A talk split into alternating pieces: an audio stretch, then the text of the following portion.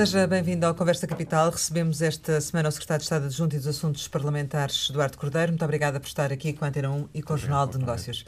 Como sempre acontece, começo por lhe perguntar o que é para si neste momento capital em Portugal? Bem, neste momento capital, penso que é manter a confiança que os portugueses recuperaram nos últimos anos. Acho que é essencial para o futuro do país essa confiança. Nas suas funções, uh, tem de trabalhar diretamente com o Parlamento. Uh, como é que define, como é que caracteriza o, o, Parlamento que encontrou desde que exerce estas funções?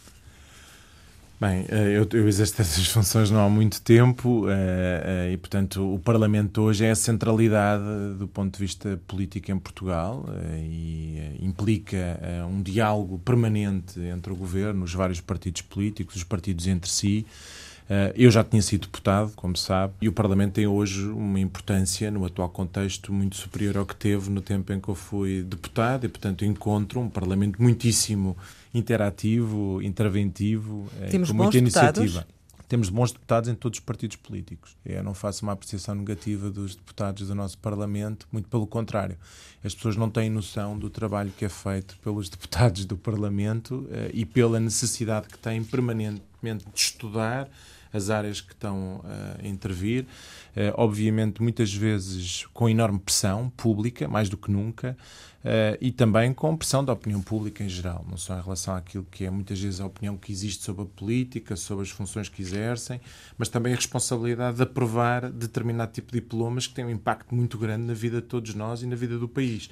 Tenho um enorme respeito por quem decide dedicar-se à vida pública, porque exige também hoje em dia uma disponibilidade pessoal, mas também uma grande capacidade de lidar com a crítica. E, portanto, eh, eu tenho uma apreciação muito positiva sobre o Parlamento português. Mas admito que há um problema de imagem. Há um problema de imagem pública, percepção Mesmo aí eu acho que temos recuperado. Eu acho que necessariamente quando vivemos um período de crise muito grande e é, é indissociável a imagem negativa que muitas vezes a política tem com períodos de crise. E a recuperação também da política e das, da confiança nas instituições quando o país começa a recuperar os seus níveis de confiança eh, e também a recuperar as condições económicas e sociais. E portanto acho que temos vivido um período ao contrário de recuperação da imagem da política e dos políticos, independentemente de termos sempre, como é óbvio, em, toda, em todos os sistemas e também no sistema político, casos. E, portanto, vamos continuar a ter casos.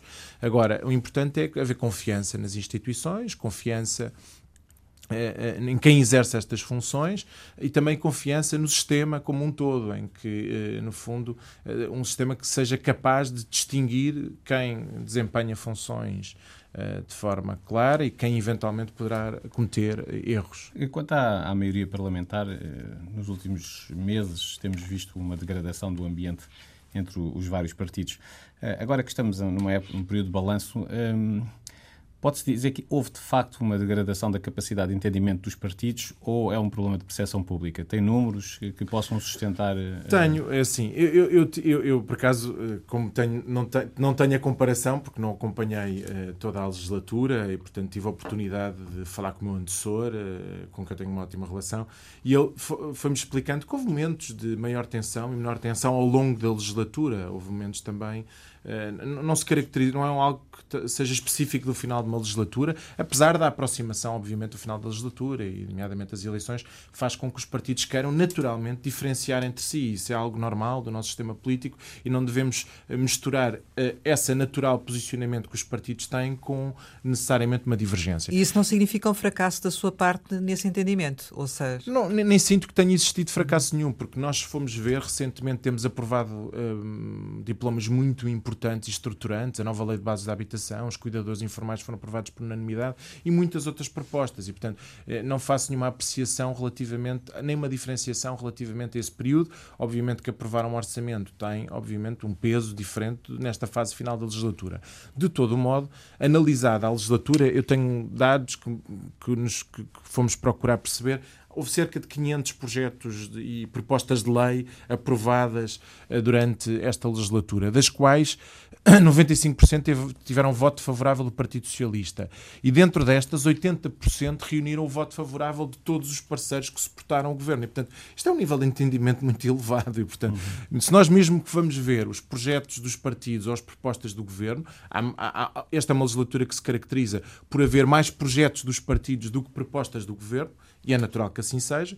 Eh, por outro lado, nota-se também um nível de entendimento superior entre os parceiros que suportaram uh, este governo nos projetos aprovados pelos partidos do que nas propostas do governo. Mas o nível de entendimento é muito elevado. No conjunto é cerca de 80%. E, portanto, é, uma, é, é fácil, por vezes, o debate público se resumir a uma matéria, mas quando nós vamos olhar para trás, houve realmente um nível de, eh, de trabalho de conjunto, de convergência, que foi muito elevado. E, portanto, e essa convergência é a que pesa no final de uma legislatura. Nós não podemos, porque, porque sabemos que há projetos que são mais difíceis ou que são mais longos pelo seu processo legislativo, que ficam para o final de uma legislatura e olhar para eles e tentar caracterizar e fazer dali um resumo daquilo que foi uma legislatura. Dá Não me parece correto. Dá a sensação que os partidos, nomeadamente o PCP e o Bloco de Esquerda, querem eh, eh, esconder essa convergência. Fazem eu mal. Também não creio. Eu, eu, acho que nós temos a oportunidade de ter uma entrevista agora após o debate do Estado da Nação e não foi isso que senti. Senti, aliás, pelo contrário,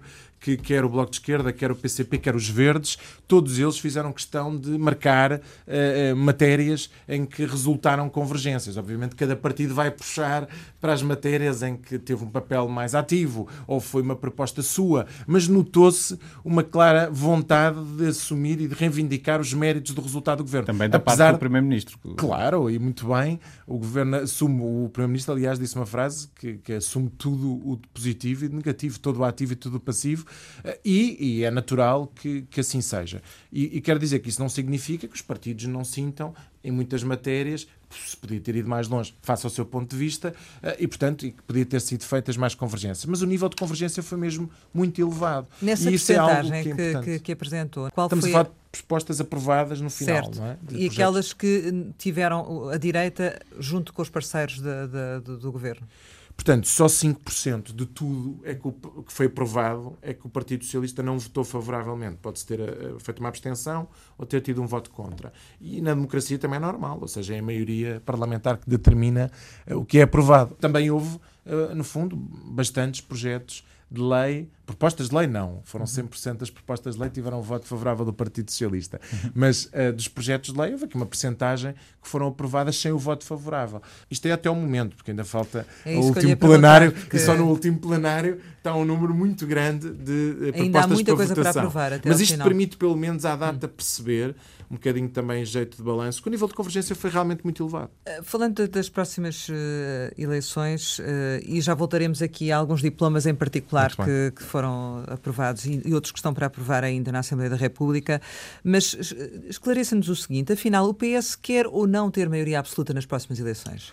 O PS quer ter a, a, toda a confiança e responsabilidade que os portugueses quiserem não foi atribuir. Essa a pergunta. Não, não, não, mas esta é a resposta certa. O PS não vai injeitar nenhuma responsabilidade ou confiança que os portugueses queiram atribuir. E, portanto, o PS vai a eleições dizendo eh, governamos, tivemos resultados, queremos mais responsabilidade e queremos mais confiança. E toda a confiança e, e toda a responsabilidade que os portugueses quiserem atribuir ao Partido Socialista, o Partido Socialista aceitará. Eh, e, portanto, esta é a posição política do Partido Socialista relativamente a esta matéria. Não faz sentido outra matéria, quer dizer, outro tipo de reivindicação. O Partido Socialista tem que se colocar perante o eleitorado dizendo aquilo que é o balanço que faz da governação, e no fundo e faz um balanço positivo, uh, que entende que houve um contributo muito positivo de todos os parceiros que suportaram o governo, mas diz, vai dizendo e assume que quer mais responsabilidade, quer mais confiança, quer ter mais peso, ter quer ter mais peso. Vão trabalhar para ter essa maioria absoluta? Eu, eu, o Partido Socialista vai trabalhar para ter mais confiança. Uh, o Partido Socialista não vai, vai, no fundo, aceitar aquilo que os portugueses entenderem uh, conferir ao Partido Socialista. E, as, e, e, hoje, mais do que nunca, sabemos que é no Parlamento que se determina uh, se, um partido, se um partido tem ou não tem condições para formar governo. Mas estão bem este posicionados governo... para alcançar essa maioria absoluta em função também daquilo que é a oposição? O Partido Socialista entende que tem resultados, entende que melhorou a vida dos portugueses, mas entende que há muito por fazer, entende que há desafios estratégicos determinantes para o futuro e tem-nos identificado ao nível das alterações climáticas, da demografia, das desigualdades, da, da adaptação à sociedade digital e entende que é o partido que está melhor posicionado para enfrentar estes desafios, é o partido que está melhor posicionado para dar continuidade a esta política que nos últimos anos eh, tem dado confiança, eh, no fundo, aos portugueses. E, portanto, sim, entendemos que o Partido Socialista é o partido que está melhor posicionado para ganhar a confiança das pessoas. Não, não dá votos pedir a maioria absoluta. É essa a questão. Não, não eu acho que uh, o, o, nós não podemos, obviamente, resumir todo o debate político a esse objetivo. Eu acho que o Partido Socialista não tem que fazer chantagens com o eleitorado, tem simplesmente que dizer que convictamente acredita que pode fazer um melhor trabalho se tiver mais responsabilidade. E é, esse, eh, é isso que nós vamos dizer repetidamente. Mas diga-me uma coisa, agora, eh, em função até da experiência que está a ter no Parlamento, como é que é melhor uh, governar? Como tem estado a acontecer até agora ou com uma maioria absoluta? Eu, eu confesso, eu, eu, eu, tive uma experiência também de entendimento político autárquico. Eu, eh, eu acho que o futuro passa pelos partidos terem que fazer entendimentos políticos. Eu acho que é muito mais importante olharmos para o futuro das políticas e perceber os espaços de entendimento e de convergência do que estarmos presos às condições que num dado momento temos. Quando olhamos para as questões relacionadas com o Serviço Nacional de Saúde, com o investimento na educação, no ensino superior, quando olhamos para as políticas de alterações climáticas, para os transportes, para a ferrovia, quando olhamos para um conjunto significativo das políticas públicas, percebemos, pelo que são os programas políticos dos vários partidos, que há espaços de convergência, em particular do Partido Socialista, com os parceiros que têm suportado esta maioria. Porquê é que nós havemos de desperdiçar os espaços de convergência? Também ao nível do Parlamento, porque temos mais ou menos condições num dado momento. Se existe possibilidade de nós convergirmos, acho que é esse o caminho que devemos fazer. Portanto, o Partido Socialista não será pelo, pelo apoio político que num dado momento vai ter no Parlamento que vai dispensar uh, a convergência com quem tem espaço de convergir. Neste caso em concreto, olhando para as políticas públicas. Se reparar, o passo social, a política do, do passo social, foi uma política de convergência à esquerda. E associada a essa política está a necessidade do investimento nos transportes públicos, está a necessidade do investimento nos transportes públicos em todo o país. E, e, e nós sabemos com quem nos podemos entender relativamente a esse investimento. Quando a semana passada, ou há duas semanas, avançámos com uma política de recuperação da ferrovia, com mais 45 milhões de euros para a recuperação de material circulante, mais contratação de trabalhadores, há uma divergência entre este tipo de opção política e uma opção política do passado, que passava por concessionar a privados, que passava por desinvestir nestes setores. Então, nós sabemos onde é que há espaço de futuro de convergência e onde é que há, em determinadas políticas, espaço de divergência. Não mesmo significa com maioria absoluta, isso, porque já ouvi mesmo com também dizer absoluta. isso, não é? E, e, e alguns... De...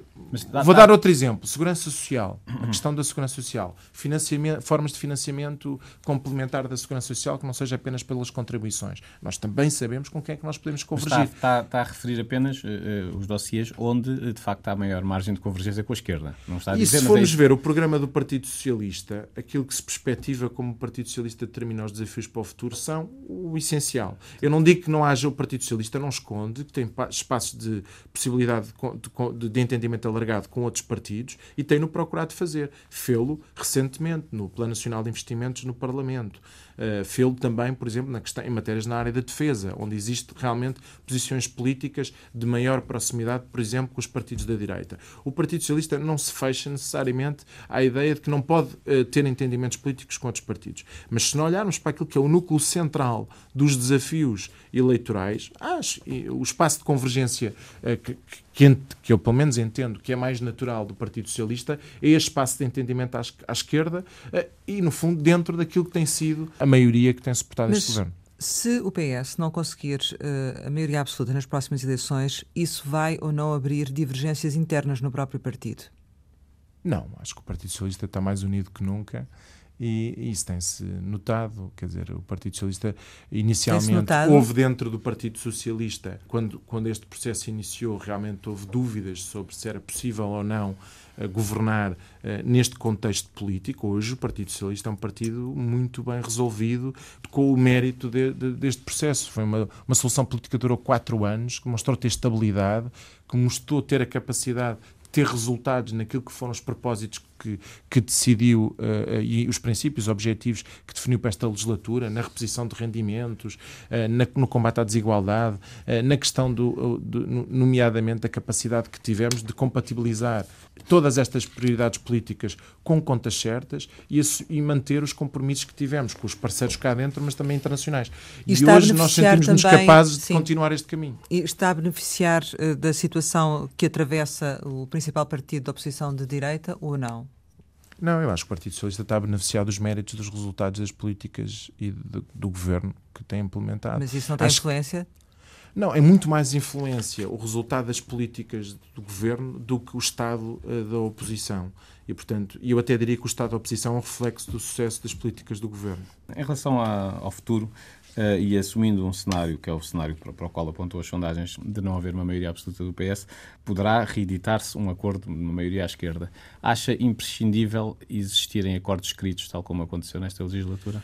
Eu acho que é mais uh, transparente e é mais, uh, no fundo, uh, é um compromisso mais claro a existência de acordos escritos. não acho imprescindível, mas acho que é, obviamente, aos olhos dos portugueses, algo mais transparente e algo mais concreto. E acho que os partidos devem fazer esse esforço. E já houve alguma conversa? Não acho imprescindível. Houve conversas exploratórias entre os partidos não. sobre cenários? Não. os nada. partidos, todos eles têm as suas posições, os seus programas, têm uma atitude muito séria relativamente àquilo que é os seus posicionamentos, os seus programas no Parlamento e, portanto, há claramente uma preocupação de defender em cada momento aquilo que é a sua posição política uh, e os partidos, claramente, vão procurar nas eleições ter uh, uh, confiança, resultados e depois, obviamente, em função dos resultados eleitorais, se verá aquilo que são os possíveis entendimentos políticos. Agora, é bom, quando olhamos para para, para o debate do Estado da Nação, perceber que houve uma avaliação globalmente positiva de todos estes partidos. Aliás, a expressão era, se voltássemos atrás, se voltaríamos a assinar o entendimento político e percebeu-se da generalidade dos partidos que há, obviamente, nesse capítulo um bom resultado, porque todos uh, foram dizendo que voltariam a repetir a experiência. Isso é muito bom, porque quatro anos envolvidos só dirá isso quem realmente tem algum nível de satisfação com os resultados desta governação. Já disse que vão, vai aceitar os resultados que, que, que surgirem, como é óbvio, não é? Uh, independentemente daquilo que os portugueses queiram relativamente ao, ao PS. Mas qual, qual, é o principal receio em termos de, de, campanha e de votos? Onde é que o PS quer ir buscar votos uh, e onde é que o PS teme que possa perder votos? O PS fala para todas as portuguesas e todos os portugueses. E o PS, eh, penso que aquilo que, que, tem tido como preocupação central é falar dos desafios que o país vai ter. Nós vamos ter desafios muito, muito grandes pela frente, eh, relacionados com, a, volto a referir, com a nossa demografia, com a questão das alterações climáticas. E estes desafios são desafios que vão mexer com a sociedade toda e, e nós entendemos que o Partido Socialista é quem está melhor posicionado para enfrentar todos estes desafios e que a sociedade precisa de manter os níveis de confiança que Mas quem tido precisam de convencer que ainda não convenceram? Nós precisamos de convencer. Eh, quer dizer, eu, eu, eu, não coloco as coisas nesses termos. Eu acho que nós não conseguimos antecipadamente dizer quem é que já convencemos, porque nós realmente temos que convencer todas as pessoas que quiserem, obviamente, e estiverem disponíveis para nos ouvir uh, e para, para votar no Partido Socialista. Mas é, é evidente para nós que uh, o Partido Socialista tem que uh, falar para todas as pessoas uh, e tem que procurar ser claro em relação ao que vai, uh, quer ao nível dos desafios de futuro, aquilo que são as suas prioridades, quer ao nível daquilo que é, volto a dizer, a questão dos serviços públicos, que é hoje uma preocupação muito grande das portuguesas e dos portugueses, ainda comparando, por exemplo, com o PSD, parece-nos que as mensagens, muitas vezes que aparecem, são mensagens muito, eu diria, no mínimo, Uh, são confusas, porque uh, num momento defende mais despesa uh, em serviços públicos, no outro momento apresentam cenários macroeconómicos que não prevêem essas responsabilidades, enquanto o Partido Socialista tem procurado ter, uma, uma, no fundo, um compromisso transparente entre aquilo que se vai propondo fazer no tempo e aquilo que entende que é possível fazer para manter o equilíbrio das contas públicas. Mas a contestação e, portanto, que tem existido revela que efetivamente ainda há muitos portugueses descontentes com essa política do, do PS. Eh, aliás, o seu Primeiro-Ministro, no debate do Estado da Nação, foi muito claro quando diz que não é pelo facto, nós, nós entendemos que foi feito um enorme trabalho de recuperação dos serviços públicos em todas as áreas que nós ignoramos que há muito por fazer. Portanto, não é pelo facto de nós termos investido uh, mais 1.800 milhões no Serviço Nacional de Saúde, ou temos lá, termos hoje mais 11 mil profissionais, que nos impede de perceber que há muito por fazer no Serviço Nacional de Saúde não é? Pelo facto de nós eh, termos introduzido, eh, melhorado o acesso dos portugueses aos serviços públicos, na educação, por exemplo, com a questão dos manuais escolares ou nos transportes com os passos, que nos impede de ver que nós temos muito trabalho para fazer. E, portanto, eh, nós temos plena consciência de que há muito trabalho para fazer para melhorar o nível dos serviços públicos e, a melhoria dos serviços públicos é algo que também permite, entre outras coisas, combater a desigualdade em Portugal, porque é através dos serviços públicos que nós conseguimos, obviamente, garantir a melhoria da vida de muitas pessoas. E, portanto, nós temos plena consciência de que há muito para fazer, mas também não, não, não temos um discurso de ignorar tudo o que foi feito ao longo destes quatro anos, porque realmente foram feitas, foram feitas muitas melhorias e hoje a situação é muito melhor do que a que encontramos. Mas acha que, é essa, acha que é essa a percepção pública que existe, por exemplo, do funcionamento do SNS? Nós, ao nível do SNS, por exemplo, na, próxima semana o Governo vai, vai, vai, no fundo, concretizar um compromisso que assumiu da abertura da centésima unidade de saúde familiar nesta legislatura. Abrir 100 unidades de saúde familiar ao nível dos cuidados primários numa legislatura é algo muito, muito relevante do ponto de vista do impacto da vida das pessoas. E, portanto, nós temos consciência que há matérias que, que, que têm sido alvo, obviamente, de notícias e, e que dizem respeito à vida concreta das pessoas, eh, que nós estamos atentos e temos procurado responder ainda, e temos procurado sempre as melhores respostas. Isto é válido, por exemplo, para a questão das maternidades, que recentemente discutimos na área de Lisboa, ou mesmo na questão das lojas do cidadão, que nós verificámos também esta semana. Estamos atentos e o Governo tem dado respostas para melhorar a vida das pessoas e está atento, efetivamente, a essas realidades e tem consciência que tem que investir bastante uh, no Serviço Nacional de Saúde. Mas todos Agora, os dias se ouvem, se ouvem relatos eh, bastante assustadores sobre o funcionamento do Serviço Nacional de Saúde. Acha que existe uma campanha negra contra o SNS? Não, existe uma atenção muito grande dada por um conjunto de entidades, desde as organizações dos profissionais à comunicação social. Há dado, hoje há uma atenção muito grande no Serviço Nacional de Saúde. E cabe-nos ao Governo, porque me parece que se não for o Governo a fazê-lo, dificilmente será, serão essas entidades a fazê-lo por nós, a dizer tudo o que nós temos feito de positivo, todas as medidas que temos implementado, o investimento que tem sido feito ao nível das infraestruturas, dos equipamentos, ao nível da melhoria da carreira dos profissionais. E é isso que o Governo tem feito. Tem insistentemente repetido tudo o que tem feito. Eh, os, os profissionais que têm contratado, uh, o investimento tem feito ao nível das infraestruturas, uh, as prioridades que têm assumido. E, e, acho que vamos continuar, obviamente, a fazer esse trabalho. Por tudo o que, tem, uh, que, que, nos disse relativamente à consciência que existe das dificuldades, o que é que se avizinha em termos de campanha? Será uma campanha difícil, focada em que aspectos? Qual será a estratégia do, do PS nessa matéria?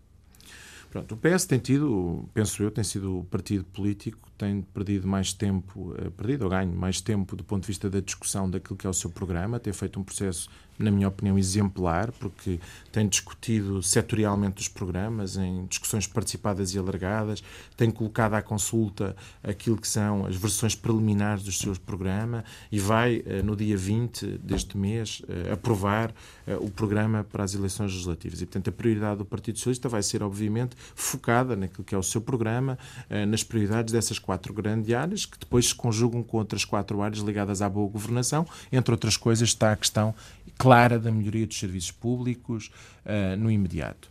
Uh, tem também, obviamente, um conjunto de uh, orientações estruturantes, nomeadamente, desde logo, como, por exemplo, o Plano Nacional de Infraestruturas, que vai ser determinante para a melhoria da competitividade do país. e, portanto, há um conjunto de eh, compromissos eh, e de projetos que o Partido Socialista tem e esse vai ser o foco da mensagem do Partido Socialista. No fundo, vai ser eh, pedir aos portugueses que nos deem confiança para prosseguir este caminho de, daquilo que, no fundo, nós temos feito e queremos continuar a fazer, mas também de sermos uh, quem está em melhores condições para combater todos estes desafios estruturantes. Daquilo que conhece já dos programas, nomeadamente da direita, uh, qual é que é a opinião que, que tem? Acha que efetivamente estão a oferecer mais do que aquilo que se pode, daquilo que é o seu conhecimento como governante? É um pouco, nomeadamente, o cenário macroeconómico do PSD coloca-nos imensas dúvidas e parece-nos que exige imensas explicações que, que, até o momento não existem. Eh, como é que é possível várias questões que são colocadas lá, nomeadamente reduzir os impostos, mas aumentar as receitas fiscais, eh, como é que é possível prever, não explicar qual é o impacto que a redução no crescimento da despesa, nomeadamente dos consumos intermédios, tem no Serviço Nacional de Saúde, não explicar como é que, a redução, como é, que é possível a redução do peso da, das, das, prestações sociais no PIB, eh, eh, da despesa social no PIB, eh, explicar qual é o impacto que todo aquele cenário tem na realidade, porque o PSD, nós recentemente tivemos esse episódio de se comprometer com aumentos de despesa que depois não têm reflexo quando nós olhamos para este tipo de, de, de cenário. E, portanto, há aqui um conjunto de explicações, não, do lado daquilo que nos, até agora é possível perceber, não bate certo este, este cenário macroeconómico e parece que o PSD quer agradar a todos, mas vai perdendo credibilidade com este tipo de posicionamento político. Isso para nós é muito evidente. O PS irá prometer baixar os impostos? O programa político do Partido Socialista será conhecido no momento, uh, no momento adequado. Uh, a redução de impostos não é uma discussão que se inicia agora. O Partido Socialista tem reduzido os impostos.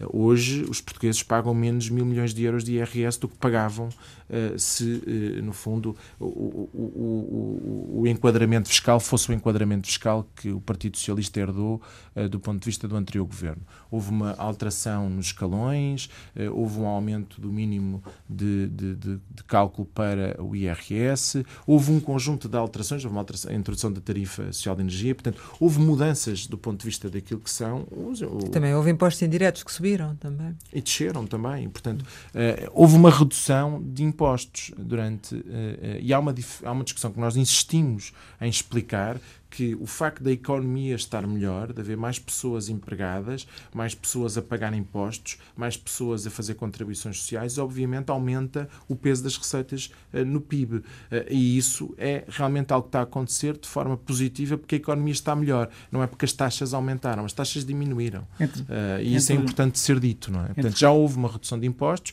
e o Partido Socialista já iniciou esse processo. Portanto, vai continuar. Isso eu não me. Obviamente é o que eu lhe digo, que no momento certo o programa do Partido Socialista Mas... será conhecido, não serei eu a, antecipar ou a divulgar nenhuma informação relativamente a essa matéria. Digo isto pelas suas palavras, se a legislatura não terminasse agora, ficávamos com a ideia de que era um processo não, para continuar. Simplesmente é? disse que uh, não é uma discussão nova, Sim. nem se, se inicia agora. E, portanto, já houve, obviamente, durante estes quatro anos, uma atenção, nomeadamente ao nível do IRS. A questão aqui é: o PS vai prosseguir o caminho que tem feito até agora ou vai apresentar um caminho radicalmente diferente? Não, o PS vai prosseguir o caminho que tem feito até agora e, e eu volto a dizer: o Partido Socialista quer manter uh, o caminho que tem seguido e quer, uh, obviamente, enfrentar uns desafios que nós consideramos que são os desafios fundamentais para o futuro uh, do nosso país. Mas a prioridade é baixar impostos ou aumentar o investimento público? Aumentar o investimento público. E nesse sentido, uh, o próximo governo pode prescindir de Mário Centeno? Devo dizer que Mário Centeno é um, é um, é um, é um elemento muito importante no governo. E, portanto, e há um conjunto de pressupostos que, que, não me cabem a mim responder em relação a essa questão, desde uh, o Partido Socialista ganhar as eleições, o seu Primeiro-Ministro determinar quem é que é a sua equipa. E, portanto, uh, quer dizer, não me cabe a mim responder a esta questão. A única coisa que eu posso dizer é que tem sido um elemento muito importante, uh, não só neste governo, como na afirmação da credibilidade do país. E, portanto, Mas não, não acha que uma parte do sucesso do Mário Centeno é feita à custa do insucesso, por exemplo, da Ministra da Saúde? Eu acho que todos os méritos do governo são vistos em conjunto. Portanto, acho que todos os ministros beneficiam dos sucessos deste governo, todos eles, uhum. e todos, obviamente, também são responsáveis pelo que corre menos bem. Todos eles. E, portanto, eh, o governo é um conjunto e acho que é nesse sentido que nós devemos avaliar sempre os méritos da governação. Quer-me enumerar uma das reformas estruturais que tenha sido feita pelo governo socialista? Olha, há pouco, há, pouco mesmo referi, por exemplo, a questão uh, de, das receitas uh, adicionais para a segurança social, uh, nomeadamente a questão de percebermos que o futuro vai passar por termos fontes alternativas de financiamento da, da, da, segurança social. Essa é claramente uma reforma estrutural e que tem que ser aprofundada nos próximos anos, mas essa é uma reforma estrutural determinante. Outra mas, que eu posso dizer é a questão dos transportes públicos. Sim, mas Duas nem uma nem outra foram, foram cumpridas, certo? Foram cumpridas. Hoje temos mais fontes de financiamento da Segurança Social, eh, nomeadamente a taxa adicional do IMI, só para dar um exemplo. Hum. É algo que me parece, por exemplo, que o PSD quer acabar. E, portanto, essa é uma matéria estrutural. Eh, outra matéria estrutural, investimento nos transportes públicos. É absolutamente estruturante e é necessário mas, se nós realmente queremos mas, diminuir, mas onde é que está queremos o alterar. nos transportes públicos? O investimento uh, quadriplicou o investimento nos transportes públicos Ainda face à assim última legislatura. problemas, não é? é? Também há mais sim, médicos no Serviço Nacional de Saúde, mas o Serviço Nacional de Saúde não continua é, com é problemas. É muito mais difícil recuperar do que é destruir. E, portanto, uh, todo o trabalho que foi feito, esta, esta, esta medida que foi introduzida do passo social em todo o país é absolutamente estruturante. Sim, mas não há transportes para os mais não, Há transportes, têm aumentado sociais. a oferta. Não, por acaso, eu tenho os números e tudo, pensei então, que podia ser uma agora. pergunta que iria colocar.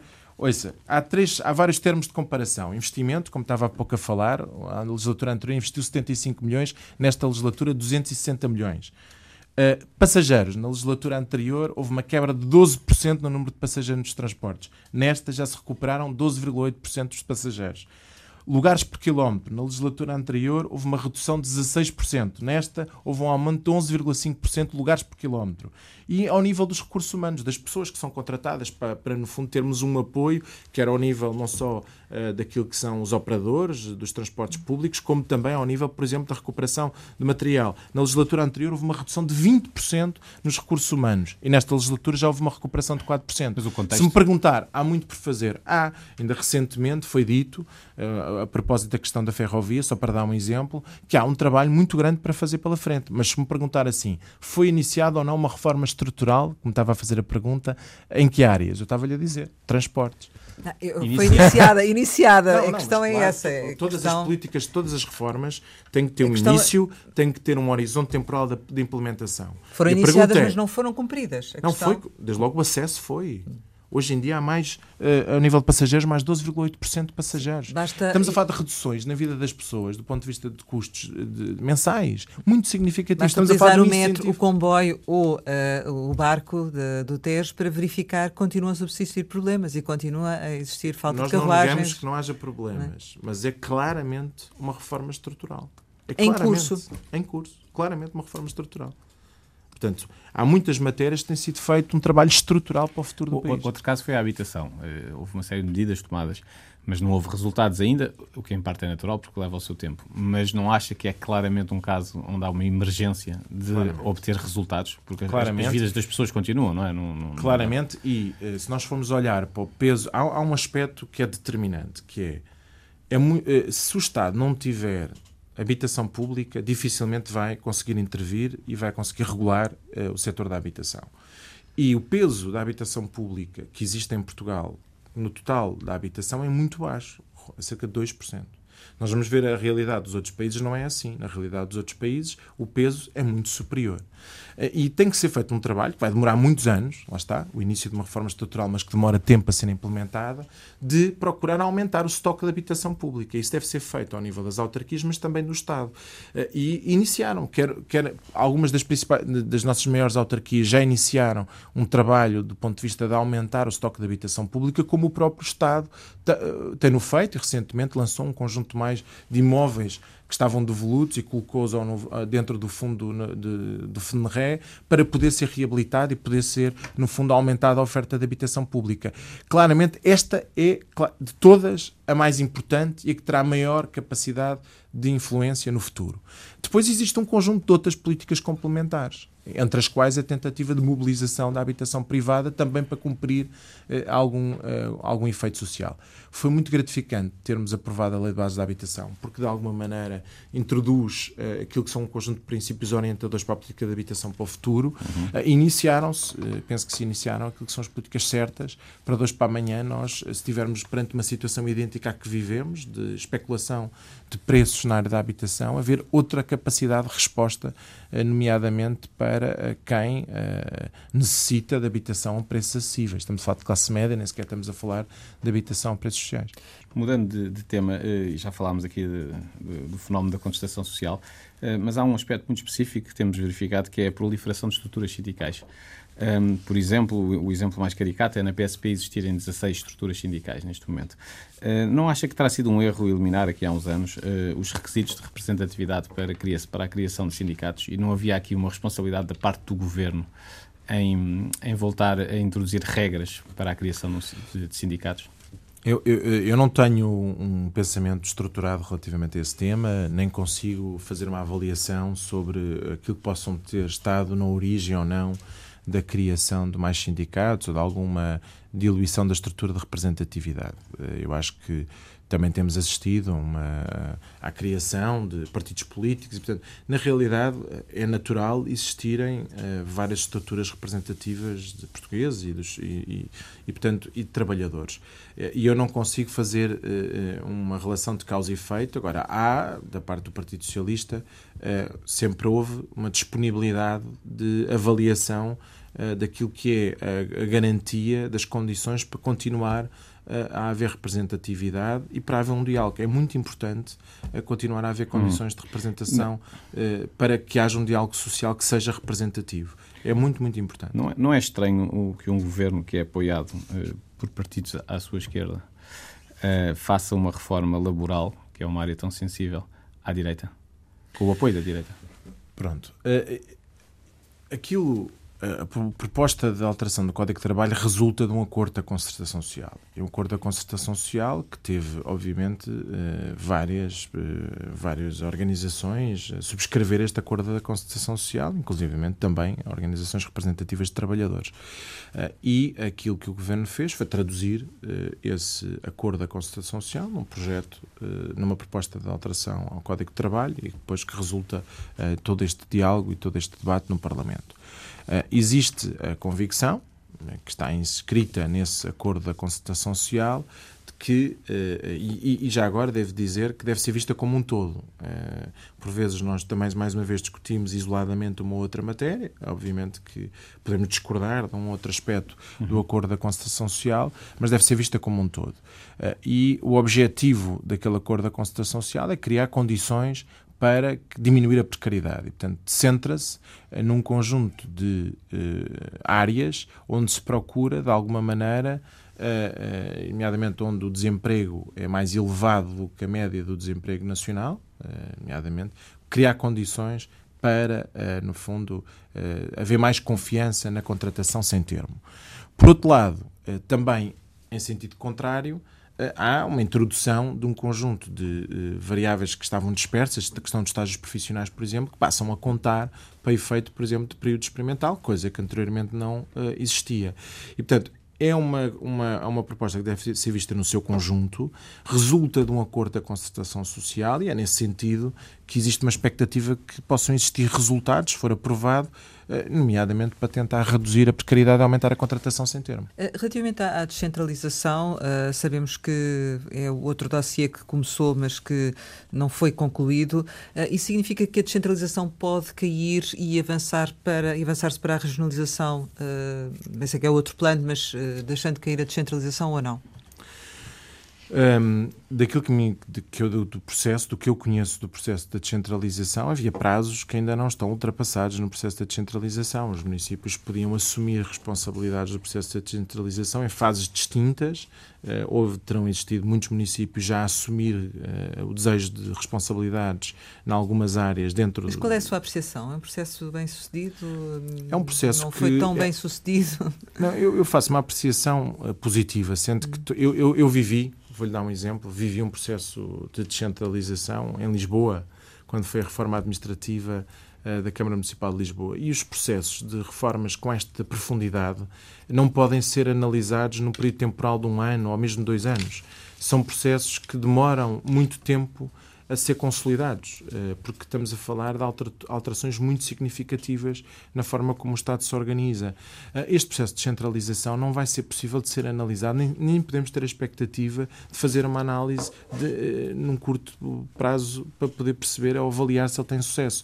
Eu acho que no decorrer daquilo que foi estabelecido o calendário, estou convicto que vai correr bem e vai ser muito importante para aquilo que é o sentimento que as pessoas precisam de ter na relação de proximidade com a resolução dos problemas eh, e de maior responsabilização, neste caso do poder local, sobre um conjunto de matérias que, em certa medida, as pessoas até já pensam, muitas delas, que é já da responsabilidade do poder local. E a regionalização e, portanto, é matéria para avançar então a seguir nos próximos, eh, na próxima é, legislatura? volto a dizer, o programa do Partido Socialista será conhecido a seu tempo, não serei eu que vou uh, sobre antecipar sobre esta matéria. De, de, de, uh, o programa. Partido Socialista sempre, uh, nesta matéria, avançou por um processo de descentralização.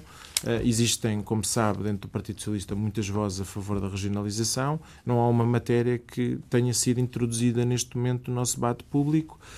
e a prioridade foi dada à descentralização e acho que é a prioridade que vamos continuar a ter é a da descentralização. É, é, é, um pouco em jeito de conclusão, eh, os parceiros do, do governo, do PCP e o Bloco de Esquerda, têm acusado muitas vezes o governo, ao longo da legislatura, de ser demasiado vulnerável à pressão de alguns uh, lobbies, de alguns grupos económicos, uh, a energia, o setor bancário. Uh, acha que o PS tem algum caminho a fazer aqui? Admite alguma justeza nesta crítica ou acha não, que não? Acho que PS não, admito, não... não admito justeza nenhuma nessa crítica. acho que até é uma forma, por vezes, até ligeira de, de, de abordar os problemas. Uh, uh, e acho que o Partido Socialista tem assumido, se nós formos ao setor da saúde, a posição que o Partido Socialista tem relativamente a esta matéria é muito clara. Quer dizer, existe hoje uh, os contratos das PPPs correspondem a 4% da despesa total do Serviço Nacional de Saúde. os contratos de, prestação, de, de, cuidados com privados, portanto, a prestação de, de serviços com, de, cuidados de saúde com privados corresponde a 11%. Os partidos políticos que criticam as PPPs admitem a, a, continuação do recurso a privados para, nomeadamente, a prestação de cuidados de saúde. E, portanto, na realidade, uh, uh, há discussões aqui que, que, têm uma dimensão muito superior realmente uhum. àquilo que nós depois observamos. Não parece que haja, sobre, os, sobre as atuais PPPs, aquilo que o Governo disse que fez e vai continuar a fazer, é avaliar cada uma delas, uh, vai avaliar se deve, em cada momento, prosseguir ou uh, integrar. Uh, tomou recentemente a decisão, por exemplo, de integrar o Hospital de Braga uh, no Serviço Nacional de Saúde. E, portanto, eu não consigo perceber muito bem em que é que essas, essas, essas, esses comentários se fundamentam, porque também é preciso fundamentar esse tipo de comentários. Uhum. Não basta dizer isso porque, no fundo, é uma boa parangona é preciso depois fundamentar. E mesmo em todas as outras matérias, recentemente, quer dizer, houve um entendimento na questão, por exemplo, do relatório das rendas excessivas de energia, houve, o Partido Socialista votou favoravelmente ao relatório. E, portanto, quer dizer, uh, tem havido um exercício da parte do, do, do, do Partido Socialista explicando-se que são as suas posições em cada uma destas matérias uh, e não acho que exista nenhum problema relativamente a esse, esse tipo de enquadramento que procuram muitas vezes dar para explicar as posições que o Partido Socialista tem. Relativamente ao futuro, uh, o Conselho das Finanças Públicas, nomeadamente, tem vindo a apontar uh, algumas debilidades que, que é preciso considerar quando se traçam cenários macroeconómicos e quando se define o otimismo para para, para esse futuro, nomeadamente a questão da dependência externa. Um, olhando para aquilo que têm sido as observações que têm sido feitas eh, tanto pelo TAU como pelo Conselho das Finanças Públicas, um, o Governo um, partilha dessas eh, preocupações, ou seja, a nossa economia continua muito dependente daquilo que são os fatores externos, ou já está suficientemente robusta uh, para uh, conseguir eventualmente uh, fazer face a algum embate? A nossa economia tem ganho cota de mercado uh, nas exportações e tem hoje um peso das exportações no PIB muito superior ao que tinha, e isso naturalmente faz-nos ser mais vulneráveis àquilo que são os ciclos económicos internacionais. Acho que é, é, é a natureza das coisas. A verdade é que hoje nós temos, do ponto de vista das finanças públicas, uma saúde que, muito, muito maior do que a que tínhamos. Isso reflete-se. Uh, hoje nós temos uh, outras condições para enfrentar, uh, obviamente, o futuro. Portanto, é essa consciência que, que, que Estamos numa melhor existe. situação para enfrentar Sim. o futuro, mas continuamos a ter uma dívida pública elevada e, e, por isso mesmo o plano de estabilidade tem como um dos seus objetivos a redução da dívida pública até 2023. E já nós estamos em austeridade.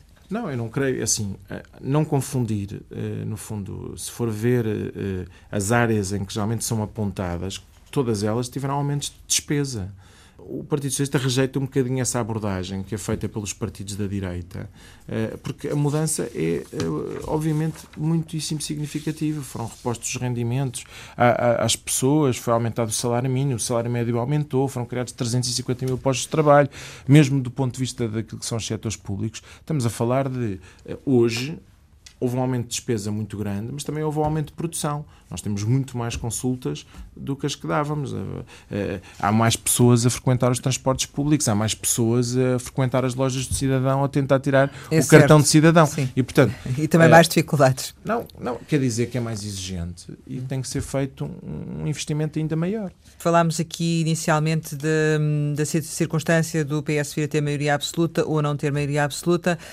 dos acordos também com os, com os atuais parceiros, mas pergunto se o PS estaria disponível para formar governo com o Bloco de Esquerda, por exemplo? O, o Partido Socialista uh, faz uma avaliação positiva de, dos, dos, últimos quatro anos, dos entendimentos eh, que temos tido. E o princípio que teremos é algo que funciona, deve, por, por princípio, continuar. Portanto, não estão disponíveis. Já haverá. Não, eu não coloco a questão nesses termos, coloco a questão nos termos em que eu lhe estava a dizer. Vamos pedir confiança às portuguesas e aos portugueses para ter o melhor resultado e máximo de responsabilidade. E depois tam, temos como referência que aquilo que funcionou nestes últimos quatro anos tem condições para continuar a funcionar. Da sua parte está disponível para integrar um, um futuro executivo? Isto dependerá de quem, no fundo, do seu primeiro-ministro. É certo, uh, da, está, e, está, disponível? Não, é esta questão colocar-se-á no tempo, quando, obviamente, for o momento, após as eleições. Neste momento não faz sentido estar a, a fazer nenhum comentário relativamente a essa matéria.